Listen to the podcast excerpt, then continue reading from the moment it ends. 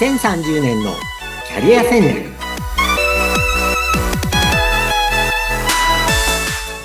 皆さんこんにちは。人材開発コンサルタントの山岸真嗣です。よろしくお願いします。アシスタントの相本です。よろしくお願いします。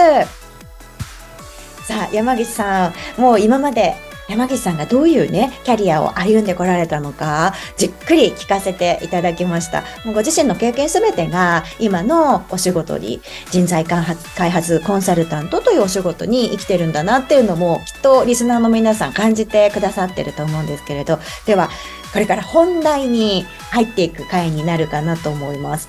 人生100年時代のキャリアデザインとはというね、タイトルで伺ってまいりたいんですけれども、まあよくキャリアっていう言葉自体は耳にするんですけど、よく考えたら何なんだろうって思っちゃいますね。そうですね。あの、一般的にはキャリアっていう言葉は、キャリアアップとか、キャリアチェンジとか、うん、最近あんまり言わないですけど、キャリアウーマンといったような、まあ、仕事を意味することが多いですよね。はいはい。でも、もともとはもっとキャリアっていう言葉は広い概念なんですね。で、もともとこのキャリアって言葉は、あの、私も、まあ最近勉強して知っただけのことなんですけれども、ラテン語、古代ローマの時代の、はい、まあラテン語ですね。で、はい、キャラリアっていう単語から来てるらしいんです。で、このキャラリアっていう単語は、えー、昔馬車とか、まあ、昔自動車ないですので、馬車ですよね。うん、馬車が通った後の車の後の輪立ちっていうことが語源だそうです。で、これがキャラリア、キャリアになった。で、つまり、人が、うん、とか車が通った後に残るものがキャリアなわけです。はあ、納得しました。確かに確かに、はい。で、キャリアというのは、その、そこから転じてですね、人がこう、生涯に行う、まあ、労働、仕事ですね。それと余暇、プライベートの全体を指すので、仕事だけではない。つまり、まあ、わだちですのでね、どういう後を残したいかっていうのがキャリアなわけです。で、最近言うキャリアデザインっていうのは、言い換えると、まあ、どのような人生を自分が送りたいかを考えるということになります。いや、めちゃくちゃ深いですね。キャリア一つの言葉をとっても。ええー、自分でデザインするってね、よくキャリアデザインって最近聞かれるようになった言葉ですかね。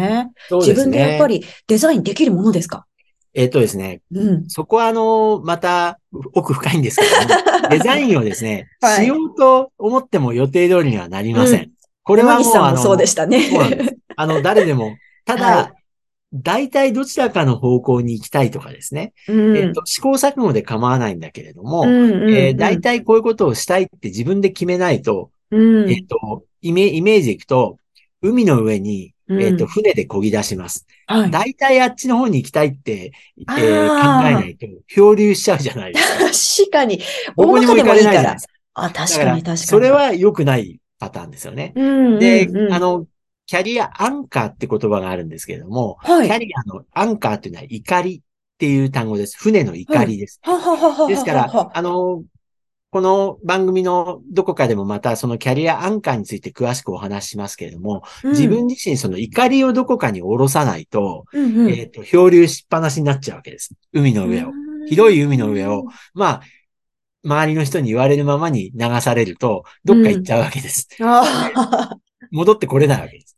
だから、イメージとしては、なんか自分の軸と言われるですね、こう、キャリアの怒りをどこかに下ろして、うん、で、その下ろす場所も、まあ自分で変わっていっていいんですけれども、うん、それを、まあ持つことで、漂流しっぱなしにはならないのが、まあキャリアデザインの基本的な考えですね。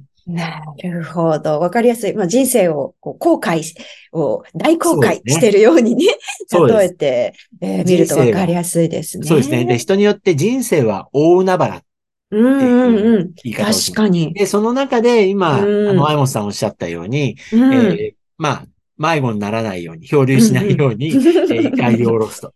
あるいは、こう、行く方向を定めて、えー、まあ、曲がりながらでもいいから、そこに向かって歩き続ける。うん、まあ、船だと漕ぎ続ける。そういうイメージですね。なるほど。人生100年時代ですからね。はい、今まで65歳ぐらいまで、なんとなくこう、自分で計画しておけば良かったのに、その先40年近くあるってなるとね。そうなんですよね。ね変わってきましたね。はい。で、まあ、ちょっとこの辺で人生100年時代っていうことで、あの、はい、ちょっと数字の厚生労働省の統計みたいなことを改めて見てみたいと思うんですね。はい、で、日本人の平均寿命って、昔はね、やっぱ短かったんですよ。本当にね、1950年代は、男性も女性も60歳前後だったんですね。で、それが高度成長期で、やっぱり、あの、食事とか衛生状況とか医療とかが進歩して、どんどん、やっぱり経済成長と一緒に寿命が長くなっていきました。うんうんうん、1980年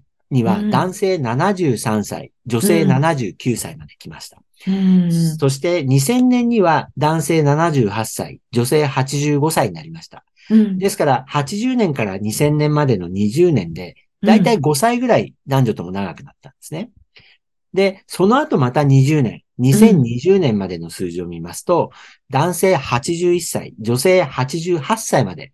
で、この20年でも3歳長くなったわけです。で、今後ですね、やっぱりいろんな今治すのが難しい病気、例えば癌とか、うん、アルツハイマーとか、いろんな神経系の病気が薬で治せるようになるはずなんですね。で、さらには再生医療とか、栄養の科学とか、リハビリテーションとかそういうものも技術が進歩するはずなので、うん、まあいろんな説はありますが、100歳ぐらいまで人は生きられる、寿命が平均的に伸びると言われてます。うん。まあ、それだけ聞くと、すごくいいことじゃんって思うんですけど、まあ、手放しに喜んでいいのかなっていう、あの、ちょっとね、疑問というか不安もよぎる方も多いのかもしれないですよね。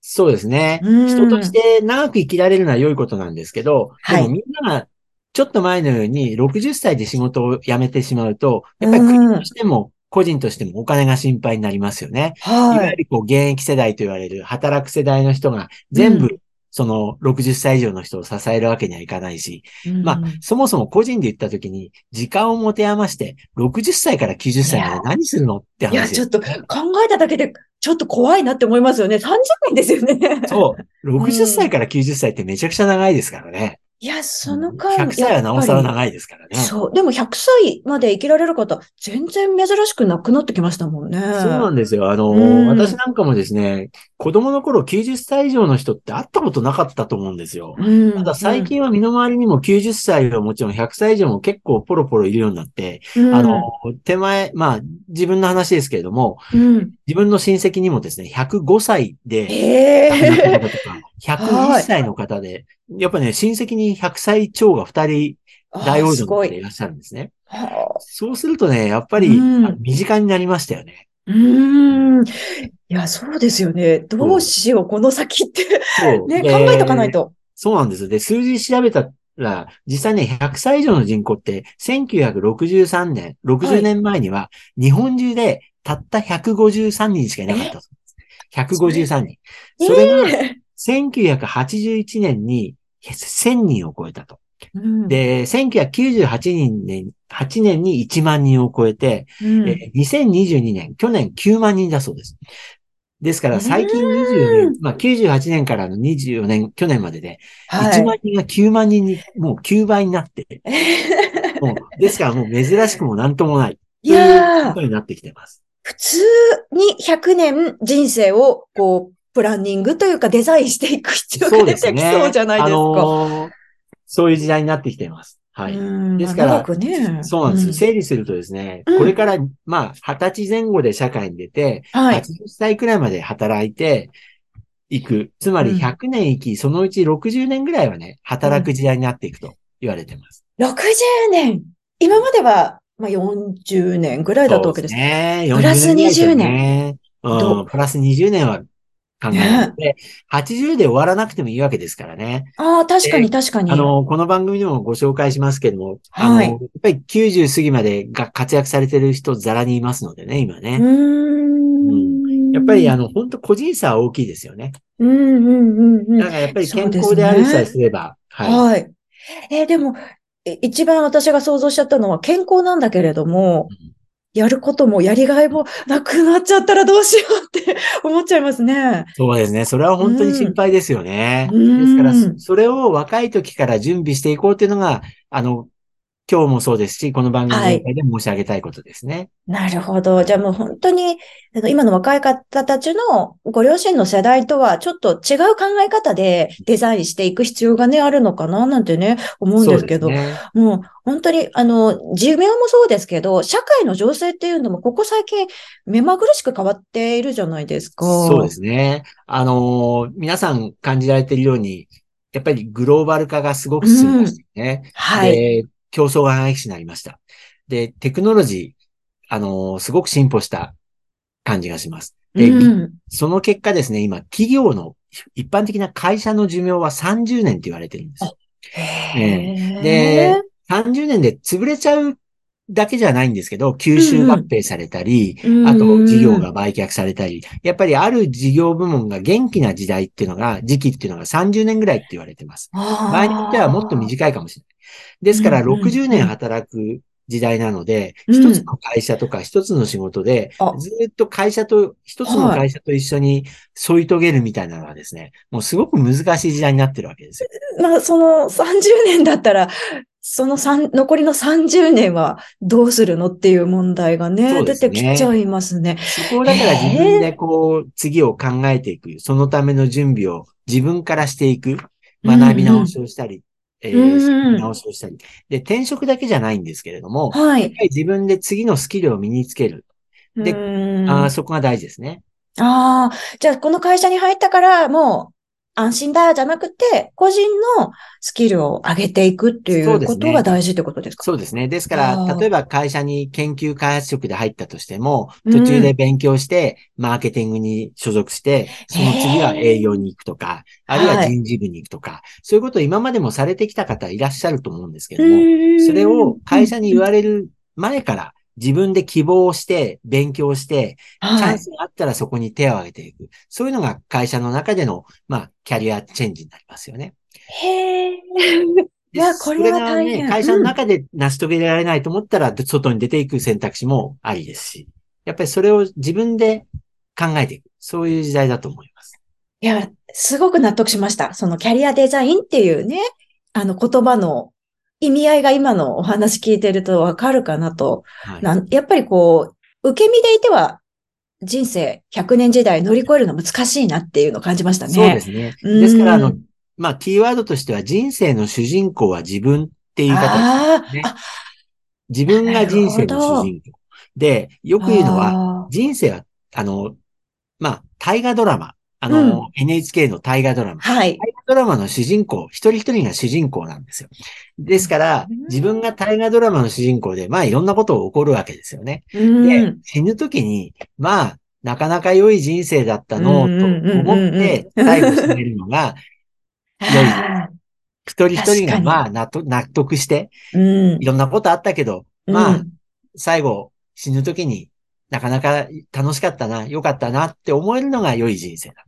いうことだと思います。いやー、そのためにも、やっぱり、あの、いつ始めても遅くはないと思うので、人生をデザインするっていう考え方を持つっていうのは大切かもしれないですね。はい、いや、ちょっとお話本当に毎回盛り上がってしまって まだまだ聞き足りないので、このお話、キャリアデザインとはっていうところ、次回にもちょっとお話は続き聞いてみたいと思います。それではこの回はここまでとなります。